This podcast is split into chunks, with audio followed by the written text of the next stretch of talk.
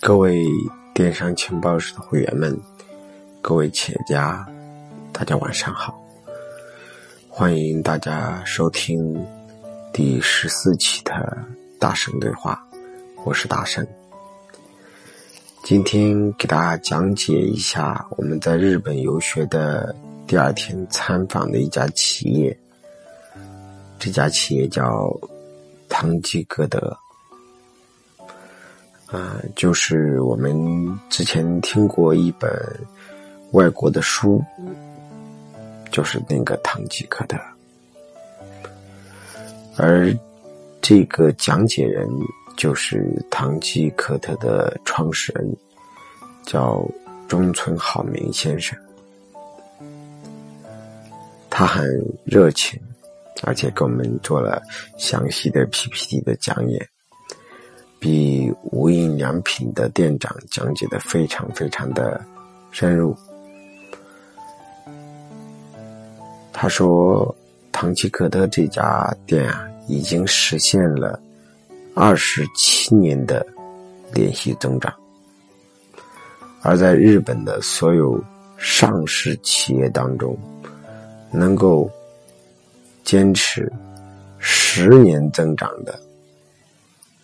都很少，而坚持二十年增长的少之又少，而连续增长二十七年的，目前为止，全日本就只有两家公司，一家就是唐吉诃德，而另外一家是一个做家具的品牌，它超过了一家。而且做的比一家要好很多。我们后续有时间的话，会给大家讲那个品牌到底是怎么回事。而今天给大家分享的是唐吉诃德这个店铺的经营模式。首先，唐吉诃德是在整个日本里面坚持二十四小时营业的。你说老师，二十四小时营业有什么特点呢？七十一呀，全家呀，这些便利店好多都是二十四小时营业的呀。那么，唐吉诃德的二十四小时营业跟其他的有什么区别呢？那么，我们首先要了解唐吉诃德在我们中国相当于什么样一家公司？呃，其实它比无印良品要低端。无印良品里面卖的东西呢，它也都卖。好多都有，但是它比无印良品要低端很多，相当于是中国的一个大型的小卖部，你可以这么理解。如果把它理解的稍微高大上一点点的话，可以理解成像大润发呀、沃尔玛呀、人人乐呀类似的这种大型商超，但是它比这种大型商超看起来。整体的装修、装潢以及人员的配置显得要低档很多，就是一个标准的杂货店的感觉。我们去参访这家企业的时候，发现它的店铺陈列位置非常的狭小，过人呐都很难过，就是一个地道的杂货店。而就是这样一家杂货店，它却成为了二十七年连续增长的一家企业。其中一个很重要的原因就源于它二十四小时经营。它和便利店不一样，便利店只有日用的那种吃的呀、饮料啊之类的，它什么都有。它就满足了在日本很多观光旅游的客人，一天都是在游玩，没时间去购物，晚上回去想买点东西，发现所有的店都关门了。而在日本的很多店铺关门时间都很早，而唐吉诃德呢就发现了这样一个蓝海的市场，所以他在行业里面把他的店铺做成了二十四小时营业，而这个二十四小时营业比便利店更加具有竞争优势。同时，它的第二个特点就是它比便利店还便宜。因为便利店很多东西都是定型包装的，它因为是量很大，像杂货店进了很多东西，它也有很多的连锁店，它的采购成本啊是极其之低的。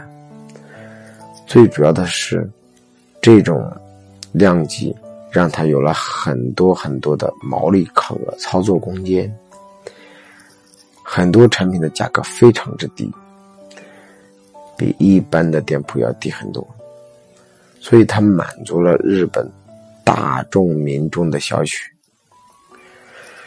那么，它满足了大众人民的消费需求，怎么证明呢？这个中村好明社长就说了一句话，说如果日本人不知道唐吉诃德，那是不不是日本人啊，没有一个人不知道的，基本上都知道。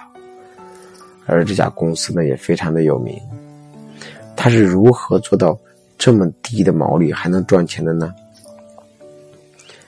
他说他的毛利才有百分之二十多。而他的运营成本都去到了百分之十几，那么他怎么样才能做到盈利呢？其实跟我们用的策略呀是差不多的，叫混合毛利。这也是很多电商企业在用的一种方法，就是有一个引流款，其他是利润款和信仰款。而线下超市也是这样子，它又用了一个混合毛利，有些价格低到非常之低。让客户记得，他们店铺每一个店铺都有不同的底价，他们价格不都是一致的，都是不同的。而这个店铺这个是最低，那个店铺那个是最低。所以说呢，它的价格给别人的印象就是超低价格。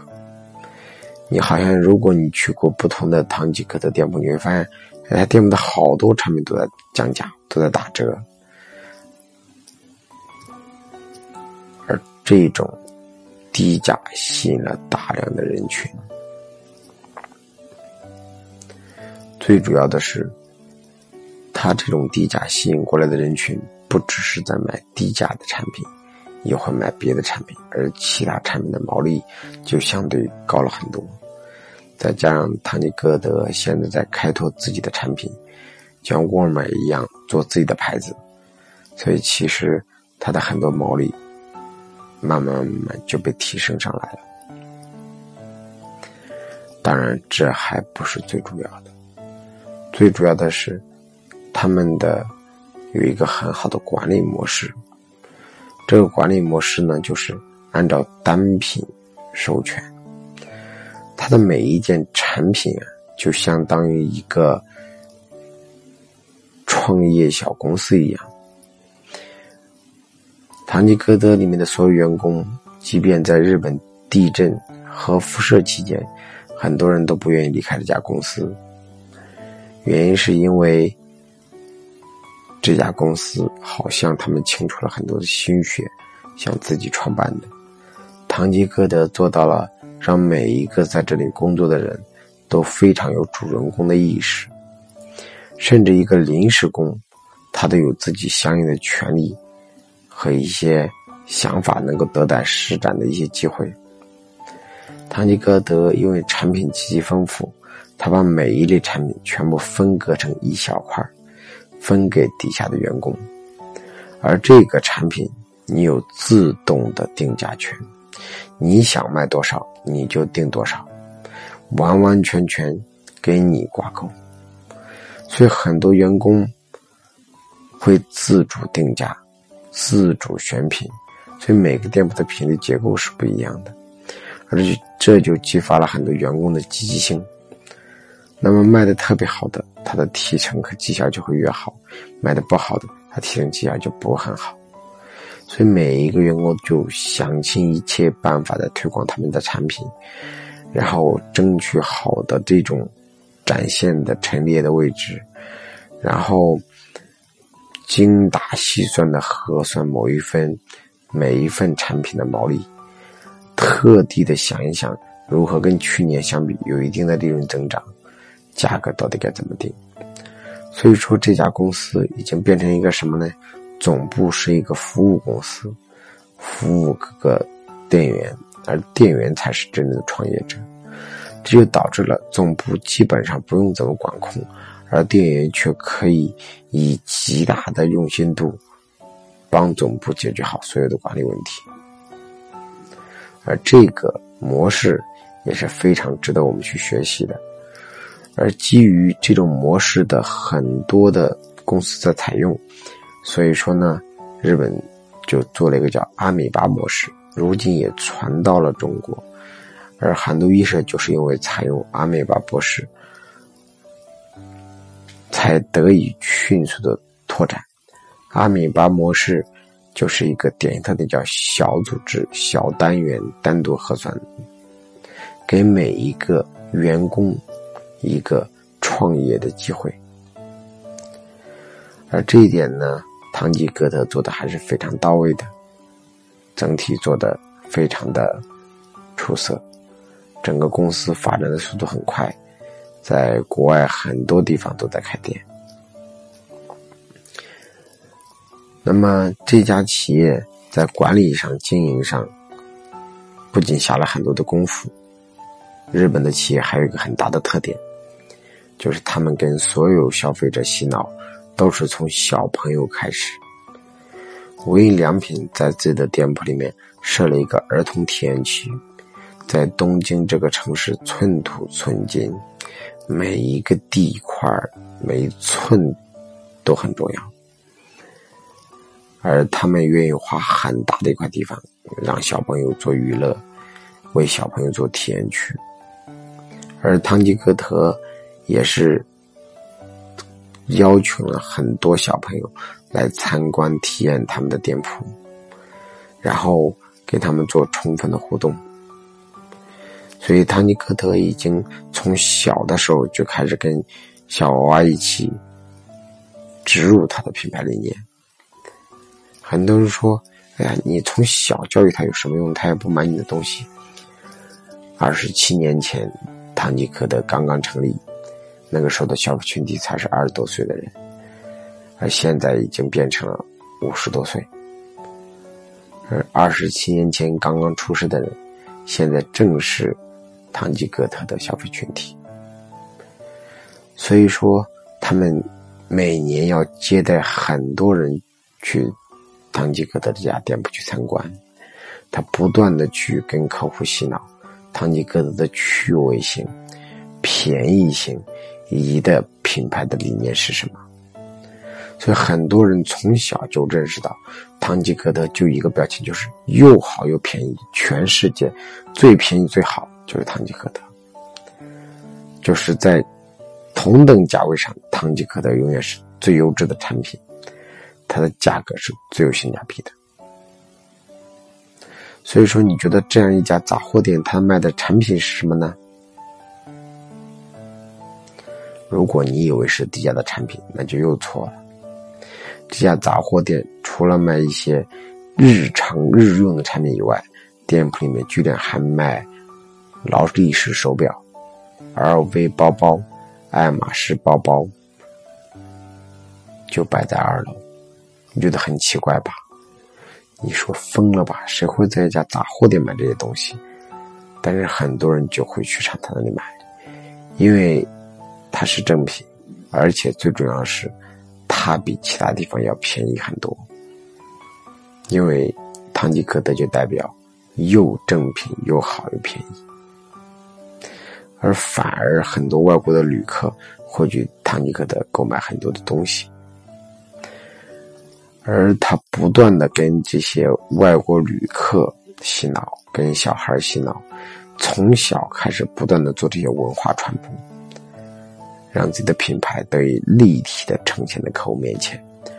很多日本品牌都喜欢干这件事儿，就不断的跟客户洗脑、洗脑、洗脑、洗脑，从小洗。他们洗脑的方式就是两种：出书、参观。他非常喜欢别人去参观他的企业，因为一参观他就有机会进行陈述，然后变成自己的企业文化。第二个就出很多很多相关方面的书。